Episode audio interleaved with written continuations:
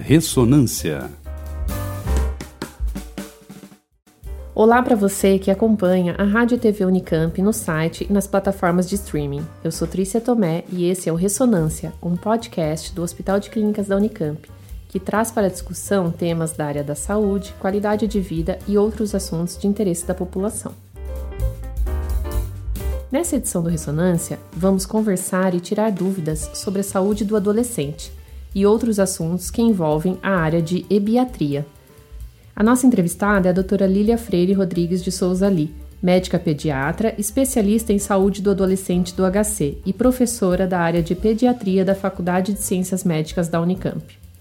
A doutora Lília Li é graduada em pediatria pela Universidade Federal do Paraná e especialista em pediatria, endocrinologia pediátrica e medicina do adolescente. Fez seu doutorado em medicina experimental pela McGill University, no Canadá, e pós-doutorado na Harvard Medical School, nos Estados Unidos. Coordenou o Laboratório de Endocrinologia Pediátrica do Centro de Investigação em Pediatria da Faculdade de Ciências Médicas da Unicamp e desde 2005 é professora responsável pela disciplina de Medicina do Adolescente do Departamento de Pediatria. Em 2022, fez sua livre docência com a tese Vamos Cuidar de Nossos Adolescentes. Bem-vinda, professora. É um prazer tê-la aqui conosco para a gravação do nosso podcast do HC da Unicamp. Muito obrigado, Trícia. É um prazer igualmente estar aqui com vocês e com seus ouvintes. É, bom, doutora Lilia, vamos começar falando um pouquinho dessa especialidade da pediatria que pouca gente conhece, que é a ebiatria. É, o que faz o ebiatra? O ebiatra, ele cuida do adolescente, né? E esse nome, ele veio por causa da deusa da juventude grega chamada Hebe. Então, nós somos os ebiatras porque nós cuidamos dos adolescentes. Eu acredito que a, a, o papel fundamental do médico do adolescente é criar vínculo com esse adolescente, né? Porque sem vínculo a gente não consegue nada em relação às questões que a gente realmente precisa de cuidar dele. Em segundo lugar, a gente tem que avaliar riscos, mas não apenas avaliar riscos, nós também temos que intervir nos riscos para ajudar ele a ter escolhas mais saudáveis nessa fase e a reduzir e prevenir os potenciais agravos, tanto da saúde física e mental dele. É, já é uma fase tão difícil, né, da gente conseguir, da gente, pais, né, conseguir ter um vínculo, então é um profissional importante. É, e realmente essa fase é uma fase muito difícil para os pais, né? E, e muitas vezes a gente percebe que os pais meio se distanciam dos seus filhos. E é uma fase que é importante ter alguém com um olhar mais próximo, com um ouvido mais próximo desse indivíduo. Qual idade, doutora, que a gente pode falar que a criança entrou na adolescência? Tem uma idade certa, assim, uma fase, uma, uma faixa etária? A Organização Mundial de Saúde define o adolescente é, os indivíduos entre 10 e 20 anos. Já o Estatuto da Criança e do Adolescente define o adolescente entre 12 e 18 anos, mas a gente usa essas idades como um referencial, porque o que faz uma criança se tornar um adolescente é a puberdade, que são as mudanças corporais. E o que a gente tem visto é que a puberdade ela está aparecendo cada vez mais cedo. Nas meninas, uh, os primeiros é, é, manifestações da puberdade estão aparecendo em torno de 7 anos de idade e nos meninos em torno de 9. Então, é, apesar da gente ter esses referenciais de idade, não é a idade que vai definir a adolescência, e sim essas mudanças corporais que fazem com que o indivíduo busque uma nova identidade para esse corpo em transformação. E quais são as principais mudanças é, nessa fase da vida, né? Que, que assim, as principais mudanças que requerem mais cuidado, mais atenção nossa. Então, as mudanças são de várias esferas. Né? As mudanças físicas, que são as mais evidentes, né? Mas é apenas o componente biológico da adolescência, né? Que é a puberdade, então o aparecimento do que a gente chama de caracteres sexuais secundários nos meninos, aparece os pelos, aumenta o pênis, aumenta o testículo, né? A questão do estirão puberal nas meninas a mama e os pelos, a menstruação. Então, essa é a fase, as transformações físicas, que são, também são muito evidentes. Mas aliado a essas transformações físicas, tem toda uma transformação emocional, tem uma transformação social e também tem uma transformação cognitiva. Então, há todo é uma fase de grande crescimento físico, há um desenvolvimento progressivo do cérebro, há um, uma aquisição de novas habilidades, né? Então, a criança tem um pensamento que a gente chama concreto, preto é preto, branco é branco, e o adolescente começa a ter uma capacidade de abstrair, né? Uma capacidade até de pensar sobre o pensar, que a gente fala da metacognição, uhum. né? E associado a isso também todas as mudanças sociais, né? O indivíduo começa a se questionar mais: quem sou eu? Qual que é o meu papel no mundo? O que, que é certo? O que, que é errado? E muitas vezes ele também busca novos valores para eles, né? Que muitas vezes são diferentes dos pais. Então é uma mudança, eu diria, 360 graus em todas as esferas. O que a gente tem que se lembrar é que todas essas mudanças elas são interdependentes, mas elas ocorrem de um modo que a gente chama assincrônico. Então, às vezes, é, as mudanças físicas vêm antes do que as mudanças emocionais, psicológicas, mas e muitas vezes o contrário. Então, a gente não pode inferir que uh, tá tudo igual, tá tudo na mesma fase. Então a gente vai ter essas diferenças muito grandes, esses contrastes muito grandes de desenvolvimento numa, no mesmo indivíduo com a mesma idade, uhum. porque a idade emocional provavelmente ou física ou não não é idêntica deles. Cada um, é aquela história da gente ter mais de um filho, né? E cada um ser diferente. Então, nessa fase também eles entram de forma diferente e agem de forma diferente, né? Acho é. que tem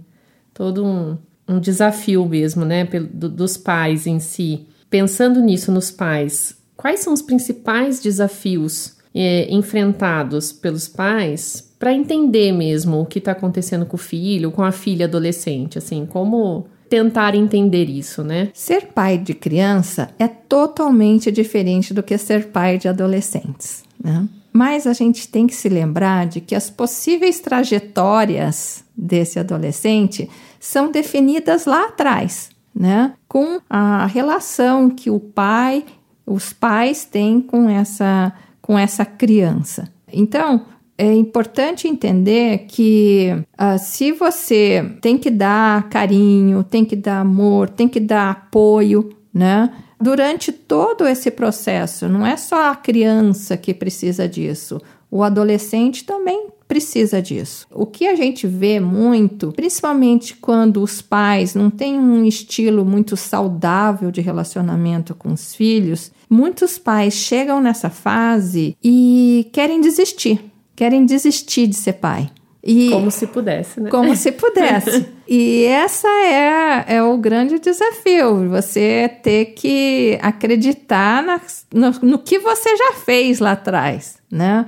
Porque todos as suas, as seus ensinamentos para o seu filho, eles ainda estão em vigência, eles sabem disso. E apesar deles não darem muito bola, fingirem que está ignorando você, tudo isso foi incorporado dentro deles. Então, eu sempre falo que os pais precisam de ter um pouco de paciência, se acalmar, né? E sempre acreditar no potencial de transformação dos seus filhos, sempre acreditar no potencial positivo dos filhos. Eu sempre também falo para os nossos pais que toda criança ela quer o amor dos pais, quer o reconhecimento dos pais. E dos adolescentes também, eles querem esse reconhecimento. Só que às vezes há um desgaste muito grande no relacionamento dos pais com o filho adolescente, né?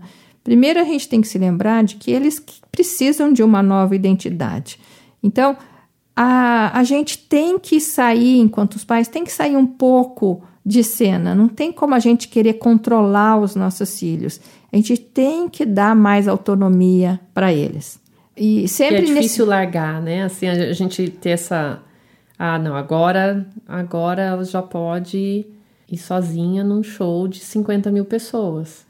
É, é. passei por isso esses dias, assim, mãe, posso ir? Eu falei, a primeira reação foi não.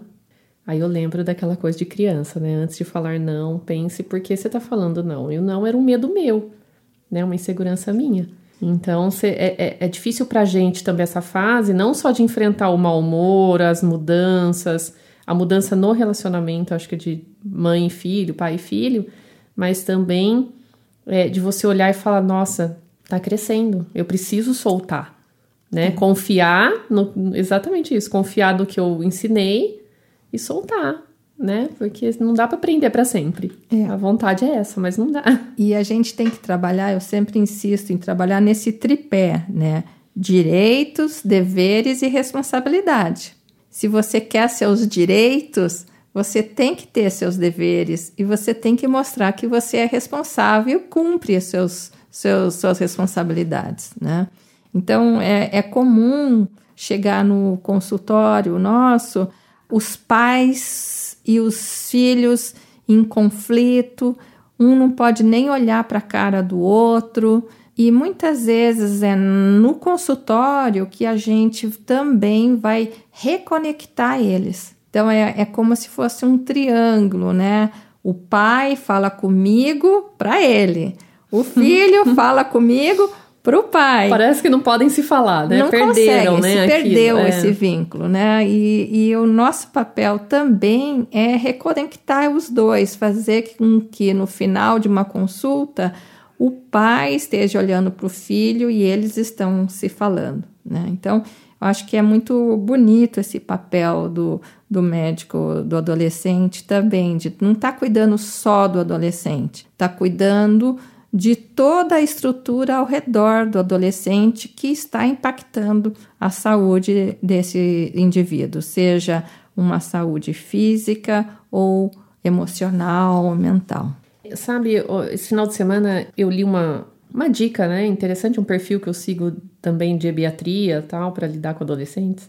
E falava assim, que, que é um problema que eu acho que a maioria dos pais enfrentam, que os adolescentes são muito fechados, né? Então, assim, ficam no quarto fechados, ou estudando, ou vendo série, ou não sei o quê, mas assim, super isolados, né? E é difícil pra gente quebrar isso, porque a gente entra, parece que tá entrando um leão no quarto, né? E aí a dica era assim: mesmo que esteja no quarto, queira, queira ficar no quarto, entra no quarto, dá um beijo, fala o quanto você ama, ou leva uma comidinha, alguma coisa que, a, né, que, que o adolescente goste só para lembrar que mesmo estando ali no, na caixinha dele fechado, que você tá ali, né? Que você não abandonou, que você tá disposta a ter essa relação. Então eu acho, achei isso muito bacana, assim. Falei que precisamos começar a, a seguir, porque eu acho que um, um, dos desafios grandes também é isso, né? Esse isolamento que eles têm, né? Do, do mundo, assim. Só sai para o que interessa. É, e a pandemia intensificou isso, né? Muito. Porque antes é, a, o nosso círculo social era fora de casa, né? A gente saía para encontrar os amigos, ia no cinema, ia bater perna no shopping. E a pandemia meio que é, limitou e a gente aprendeu a fazer as nossas relações, e os adolescentes também aprenderam a fazer as nossas relações via computador, né, celular. Então, eles acabaram também ficando mais introvertidos, né, mais é, dentro da sua da sua bolha, né? Conectado com o mundo, né? Às é. vezes estão lá conversando com a pessoa lá do outro lado do mundo, mas não pessoalmente. Isso é uma é um desafio. Em relação ao diálogo, eu acho que pai de adolescente tem que achar todas as oportunidades. E você tem que descobrir qual é o melhor horário para você conversar com seu filho ou sua filha. Por exemplo, se eu se o adolescente é mais noturno, talvez você vai ter que se esforçar de estar ali na hora do lanchinho à noite para você conversar com ele, porque é a hora que ele quer falar, né? Então, é, a gente também tem que se adaptar, não é eles que têm que adaptar a nós. Sim, Nessa fase é. é a nós que temos que nos adaptar com eles se a gente realmente quer ajudar eles. Né? Eu sempre falo que quem cuida de adolescente tem que ser bastante resiliente, né? Já não é ficar com melindres, olha como fala comigo, porque senão a coisa não. É, não adianta bater de frente, né? A verdade acho que é isso. Assim, lógico, a gente tem que exigir respeito e tudo mais, mas eu converso isso muito em casa, assim, não, não adianta chegar batendo de frente e impondo que ah, eu mando aqui, eu. Porque não, não é assim, assim eles não vão se abrir, né? Eles não vão eu acho que sempre um guia bom é como eu gostaria que fizesse comigo. A tal da né? empatia, né? É. Porque a gente, a gente quer exigir o respeito deles, mas a gente não respeita eles. A gente abre a porta do quarto sem bater, a gente vai invadindo a privacidade deles, né? A gente quer tudo na nossa hora, né? É. Quero agora, vem aqui agora, faça isso agora. É, né? então, assim, é, é, eu acho que é uma via de mão dupla que você também tem que respeitar ele, respeitar um pouco da autonomia deles, né? Sim. Porque a gente sempre também a gente vê muito que o sofrimento do adolescente sempre tem o pai no meio. E sempre tem um pai sofrendo também sim, no meio. Né? Então, é, é, essa é a questão de, de ser mais inteligente, não reagir ao que eles fazem, e sim agir ter estratégias inteligentes para lidar com, com as questões do seu filho. No frigir dos ovos, todo filho quer o reconhecimento dos pais.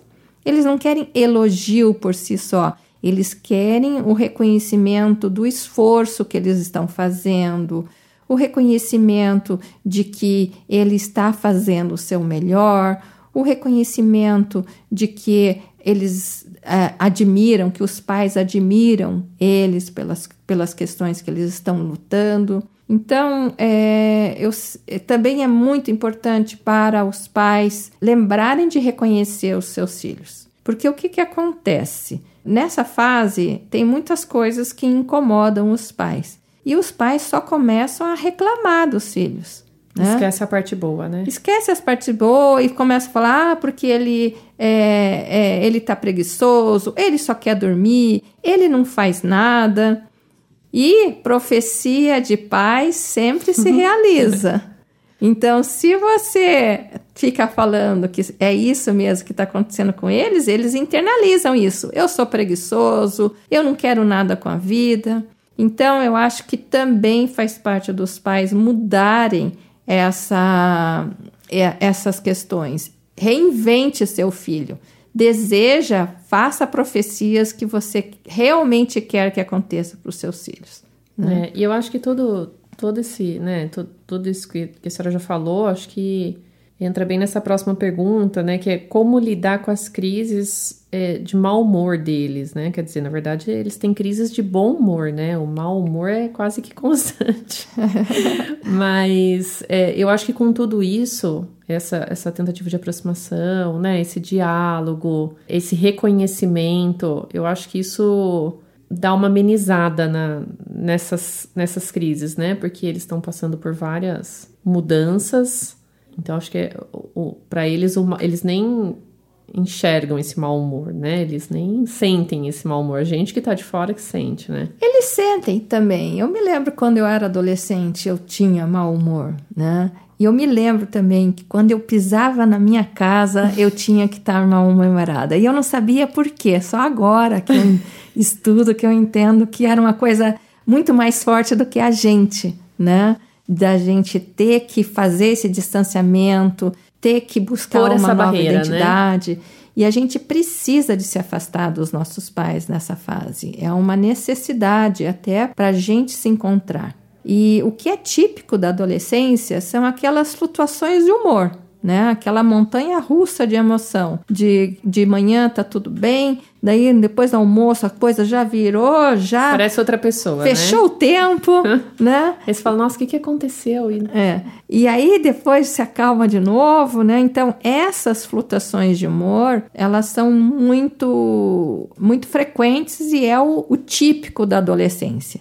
Eu, a gente se preocupa quando acaba isso também quando o adolescente fica só depressivo, não está mais nenhum momento alegre, quando essa questão de humor começa a interferir em outras esferas da vida, né? Porque a, em casa é normal, até é. ele tá mal-humorado, mas se ele começa a não querer ir para a escola, começa a não querer mais fazer as atividades que antes ele considerava prazeroso. Encontrar aí, com os amigos, né? É, aí é quando você realmente tem que se preocupar. Então, eu sempre falo que eu me preocupo não com o adolescente que quieto, mas tem seus amigos. Eu me preocupo com aquele adolescente que está isolado, que está sozinho, porque a questão do grupo no adolescente é a coisa mais marcante também.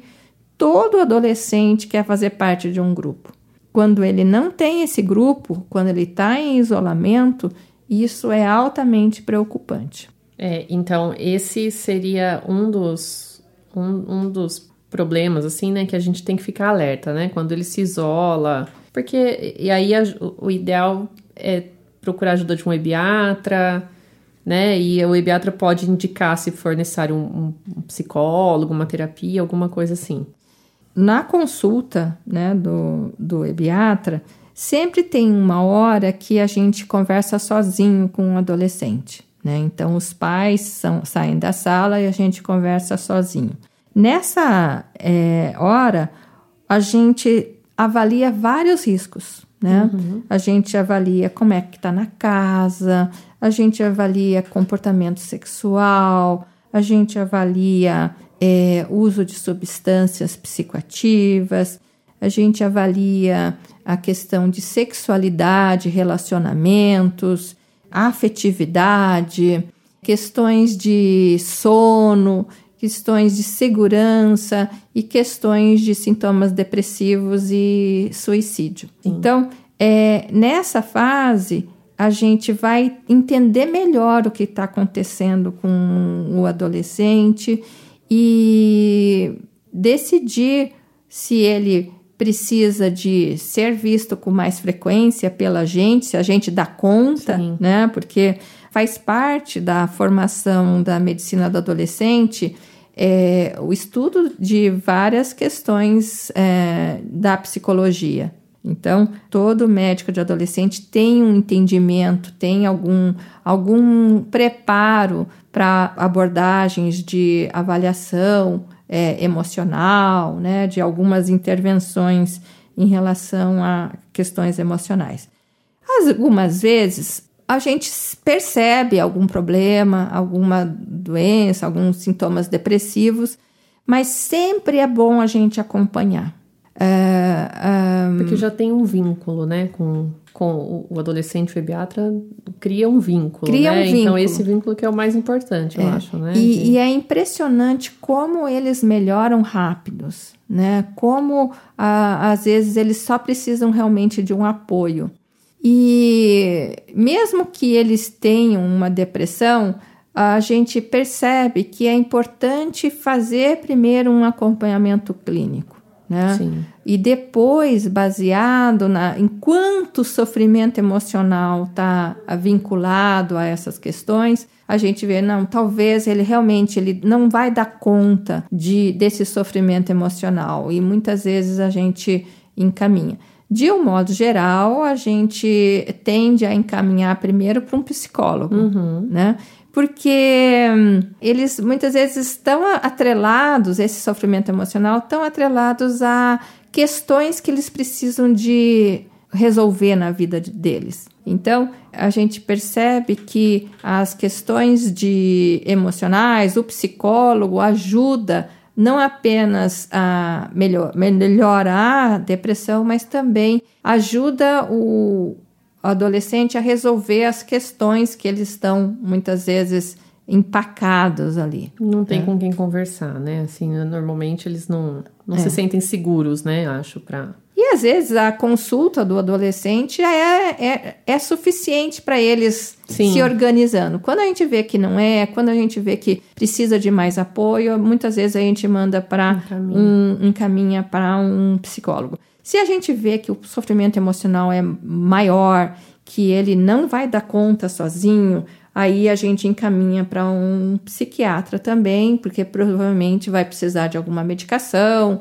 E apesar da gente poder eh, Sim, ter a prescrição, a gente eu prefiro é, deixar a doença mental ser tratada Sim. pelo psiquiatra. Eu cuido da saúde mental é. deles. Eu tento resolver Sim. e melhorar a saúde mental. Quando a doença mental está muito grande, daí a gente acaba encaminhando para os outros profissionais.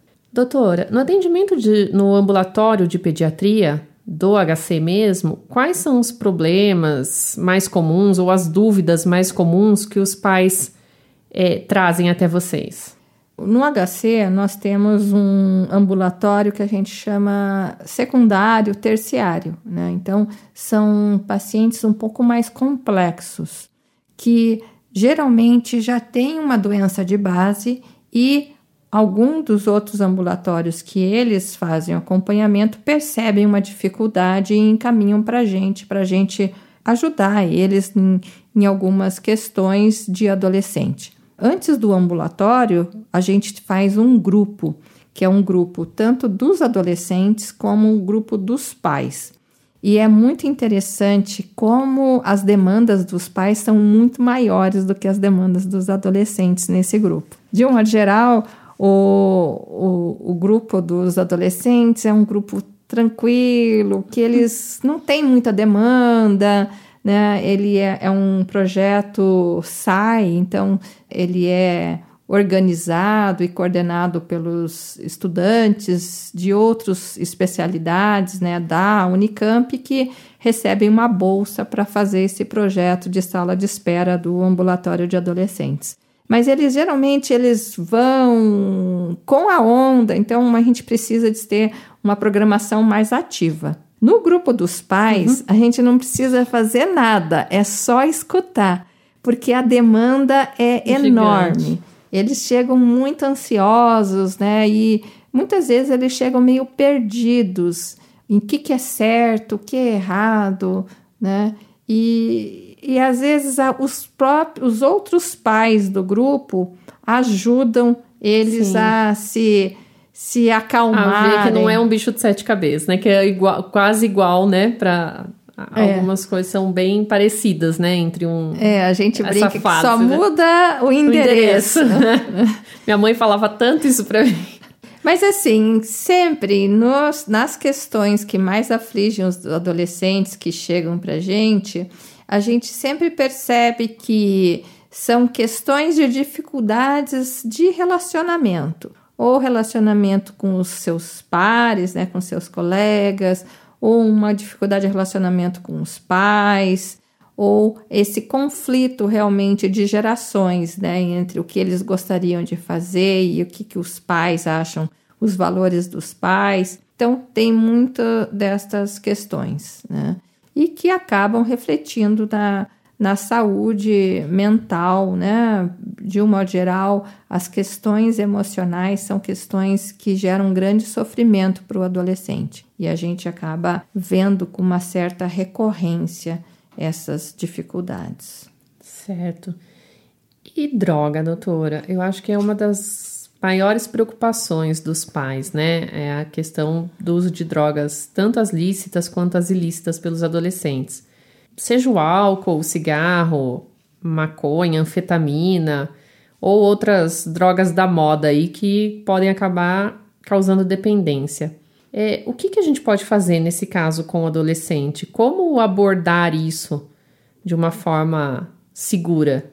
Assim, a gente tem que entender que um dos maiores fatores protetores né, dos nossos filhos é a socialização saudável e a autorregulação. E isso a gente tem que ensinar desde lá da, da infância, né? Eles têm que entender que tem regras, que tem limites, né? Ah, porque a, a negligência e a falta de cuidado é também um, um dos fatores de risco maiores para o uso de substância na adolescência. Então, um olhar cuidadoso ao longo dos anos, então já começa lá na infância, de você, é, do, do adolescente aprender, né, da criança aprender as regras, aprender a seguir essas regras, que tem os seus limites, é muito importante para essa alta regulação. A, a gente, é, na literatura, a gente define o que a gente chama de estilos parentais. Né? Uhum. E dentro desses estilos parentais, de acordo com a responsividade, o amor e as regras e os limites, a gente define quatro estilos parentais, que é o permissivo indulgente, que é aquele em que dá um amor, mas não dá nenhuma regra para o filho. Uhum. E é o que eu. E tudo que faz acha bonito. Tudo que faz, e, e a gente sempre brinca que esse lota os consultórios pediátricos. De, porque de, de, de criança, né? De tá criança, tá né? Já começa lá, mas os problemas é uma bola de neve, né? Porque essa criança não tem horário para dormir, não tem horário para acordar, não tem horário para comer. Então, de modo geral, essa, esse estilo parental está associado a obesidade, hiperatividade, porque criança que dorme pouco é hiperativa, Sim. questões de frustração, então começa a não lidar bem com frustração com o não, porque não existe esse não em casa, e muitas vezes essa criança, quando se torna adolescente, o mundo dá o não para ela. É. E ela não consegue lidar com isso. E ela é muito mais vulnerável ao uso de substância. Para anestesiar esse sofrimento emocional que gera né? pela, pela questão da frustração. A questão da negligência nem se fala, né? É, quando os pais estão preocupados com seus próprios problemas, não tem disponibilidade emocional para cuidar dos filhos, esse é um problema gravíssimo, que a criança não tem muitas habilidades sociais e realmente tem uma vulnerabilidade enorme para os riscos que acontecem na adolescência, né? Porque associado a falta, a frustração também está associada a uma baixa autoestima, uhum. em que é, aumenta muito a vulnerabilidade dos grupos que ela vai estar tá, uh, se socializando. O outro pai é aquele pai é, autoritário, né? Não é mais a regra, mas ainda existe alguns pais que perdem o controle e que batem nos filhos. E o ideal dentro dessa da, dos estilos parentais é o pai democrático ou autoritativo, que não é fácil também você manter a cabeça Nossa, e não a né? partir né? para a violência, né? Quando você tem alguma questão. Mas é possível você educar o seu filho baseado em regras e limites, dando amor mas ao mesmo tempo cobrando. Então, eu acho que é, você ter uma educação que seja uma educação positiva, em que você consiga ajudar o seu filho a desenvolver uma boa autoestima, a, a ter um autocuidado, uma boa regulação, isso é fundamental, né? A outra questão é também é como eu lido com as drogas como eu, pai, lido com as drogas. Porque o exemplo é tudo. Sim. Com certeza. Eu, eu fico bêbado na frente dos meus filhos, eu fumo na frente dos meus filhos, eu fumo maconha na frente dos meus filhos, você tá dando. Porque tem gente que faz, né? A gente acha isso um absurdo. Falando, acha um absurdo. O que eu acho mais absurdo é aquela noção de que eu prefiro que meu filho beba em casa, aprenda a beber em casa comigo, porque é mais seguro. Isso é um absurdo, né? Porque você tem que mostrar ao seu filho não beba, porque adolescente não pode beber. Coincidentemente, a maioria das histórias que eu sei são de pais exatamente que pregam isso, sabe? Ah, não, prefiro que é. beba aqui comigo. Então, porque... a gente tem que entender que para nós não faz diferença, né? Para um médico não faz diferença droga. Não faz diferença se é maconha, se é cocaína, se é cigarro, se é álcool, né? Todas elas vão agir no cérebro do adolescente no prazer e recompensa, no sistema de prazer e recompensa, né? Só que a gente tem que se lembrar que o, a, a, maturação cerebral só termina com 24 anos de idade. Uhum. Então, quando você coloca uma, uma substância psicoativa no cérebro que ainda está em formação, ele vai se amadurecer com aquele nível de neurotransmissor que aquela droga tá, tá modulando lá no cérebro. Sim. Né? E aí, o risco de transtorno de uso de substância grave na vida é muito mais alto se você começa a usar a substância na adolescência. Então, só para você ter uma ideia, se um adolescente usa álcool com regularidade antes dos 15 anos de idade, ele tem 50% de desenvolver um transtorno de uso de substância grave Nossa. na vida comparado que se ele começar a usar aos 21 anos, esse risco cai para 9%. Nossa, é muita diferença, né? né? Então, a gente, eu sempre pergunto, ah, porque ah, tem que usar em casa. Mas quando é que o adolescente tem que usar? Nunca! Adolescente não pode usar substância. Uma outra coisa que a gente também fala para o adolescente nessa consulta: nunca ande num carro dirigido por alguém embriagado ou sob efeito de alguma substância. Mas muitas vezes, quem é essa pessoa que dirige embriagado, que usou substância?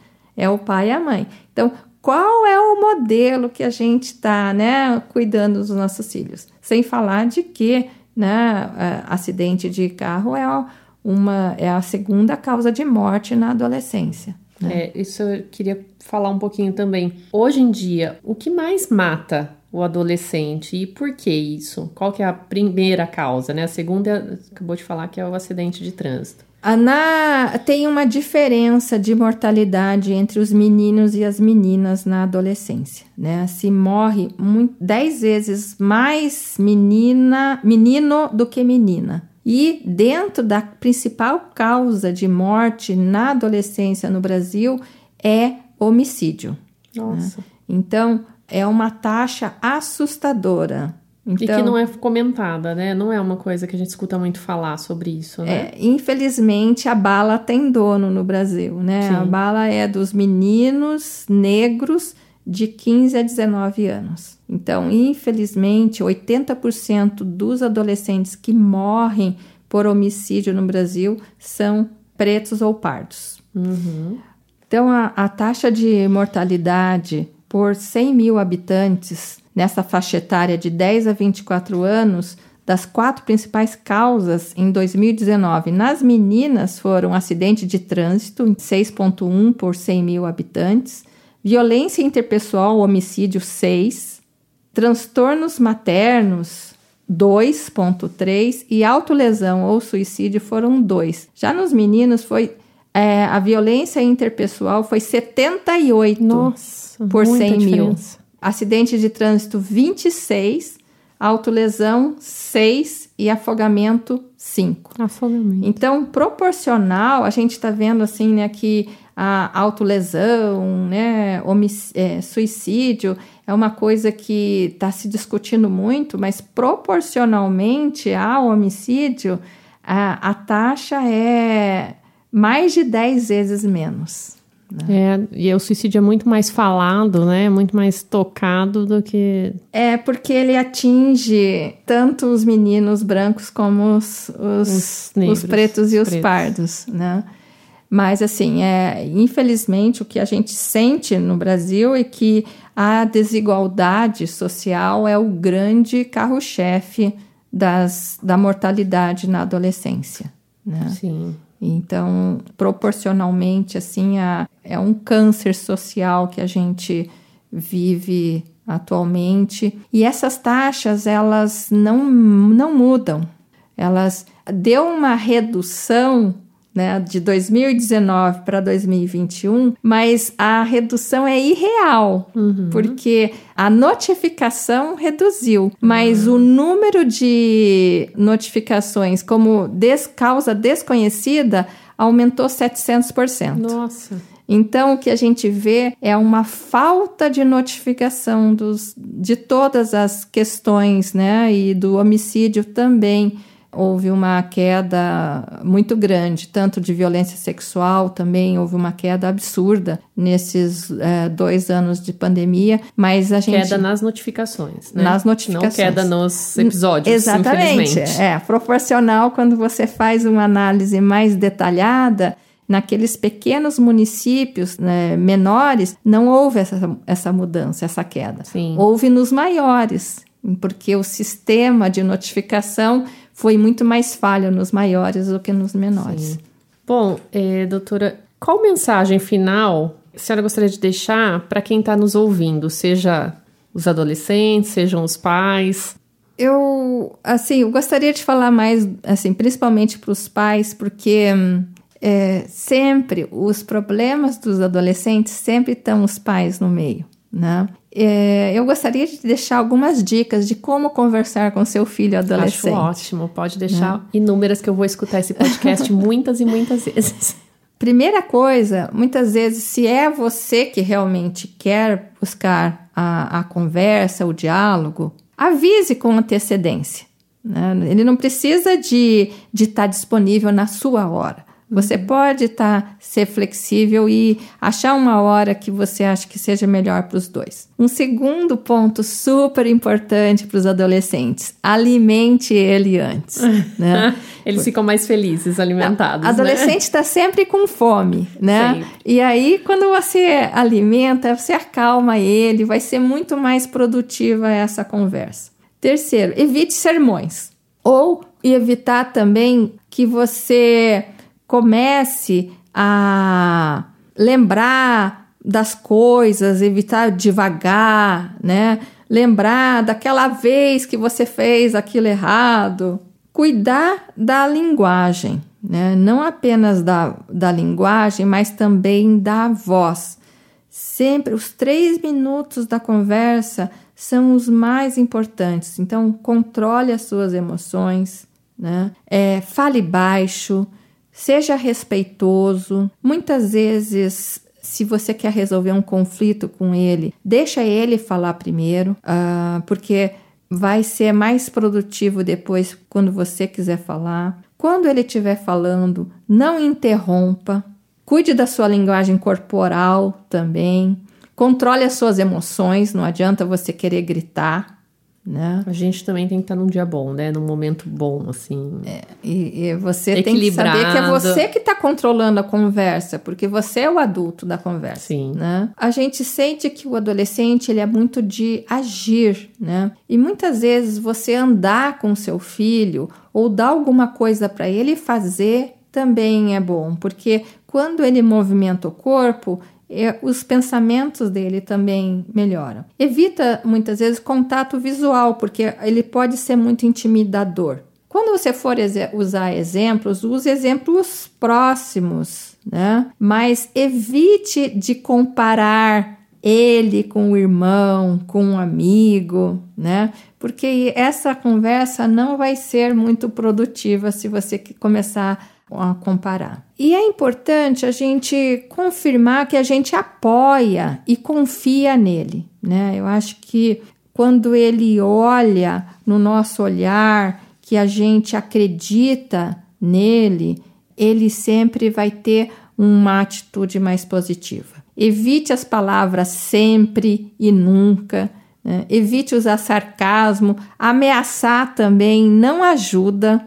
Você com certeza está no caminho errado se você vai uh, ameaçar. Falando da questão do reconhecimento, é importante também reconhecer os sucessos que ele fez, né? As coisas boas que ele já faz certo. E não adianta a gente querer controlar, controlar o comportamento dele durante a conversa. Veja como você fala comigo. Isso não adianta. Se você realmente Acabou quer um diálogo, já. você tem que ser resiliente. E aí, Mesmo porque eles vão testar a gente algumas vezes, né? Eles, eles vão dar uma é, Sim. né? Acho que até nisso, dessa descoberta deles, né? Descoberta da identidade deles, tudo eles precisam, é. talvez, E eles querem ver como que você cutucada. reage, quão inteligente emocionalmente você é. é, como que você faz nessa situação. Então, além da conversa, a gente também está mostrando, exemplificando como um adulto deve resolver esse problema.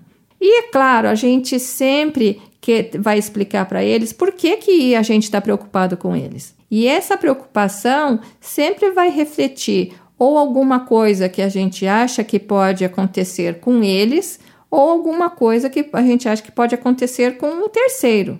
Eu sempre lembro os pais, né, que o papel dos pais é amar os seus filhos, né?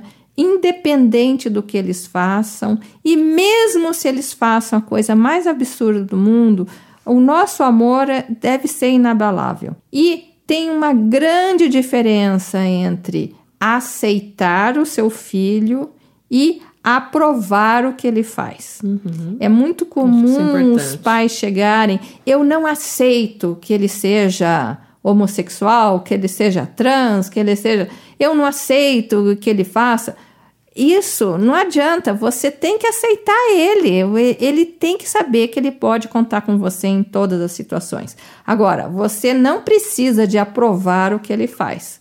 Né? E eu acho que é essa a conversa que a gente tem que deixar claro. E evitar também falar como se fosse um problema de caráter né? Uhum. É sempre uma questão de conduta, de escolhas, mas não que é, é uma questão de caráter. Então, até o verbo, né? Estar é uma coisa, você está nervoso. Ou ser é outra, totalmente Sim. diferente quando você fala que você é nervoso, né? Esses rótulos também não ajudam.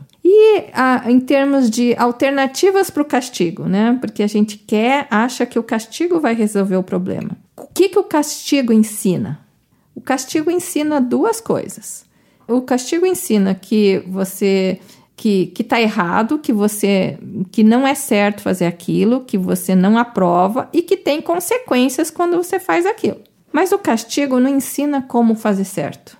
Então, você pode castigar, castigar, castigar, mas se você não explica o que, que é esperado dele, qual é a conduta certa, isso não vai ter solução.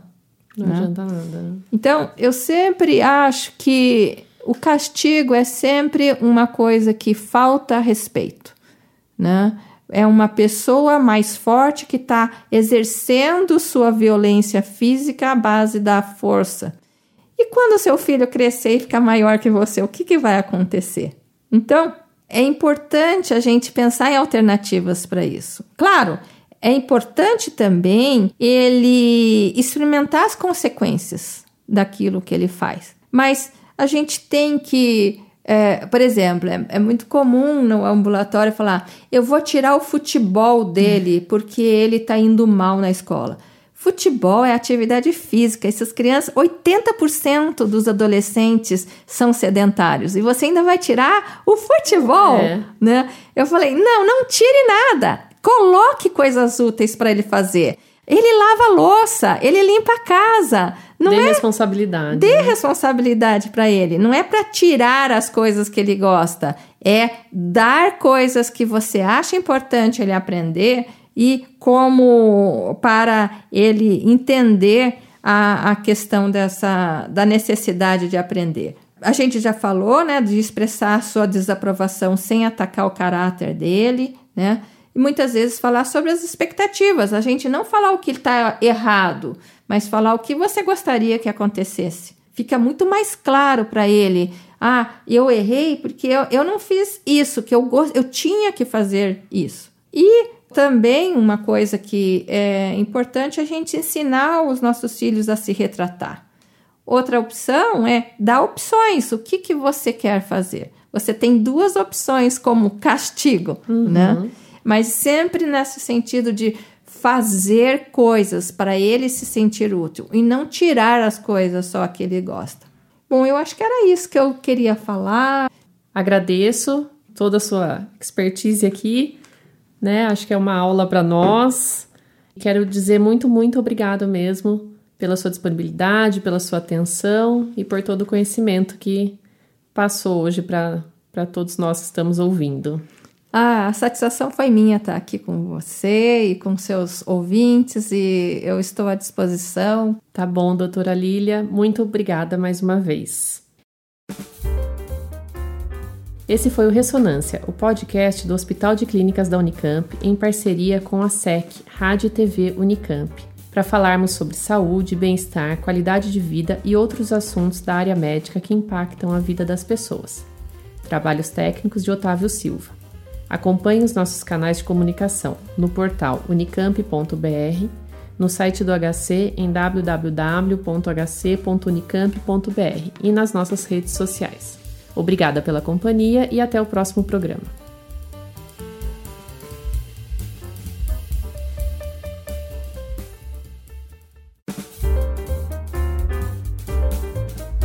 Ressonância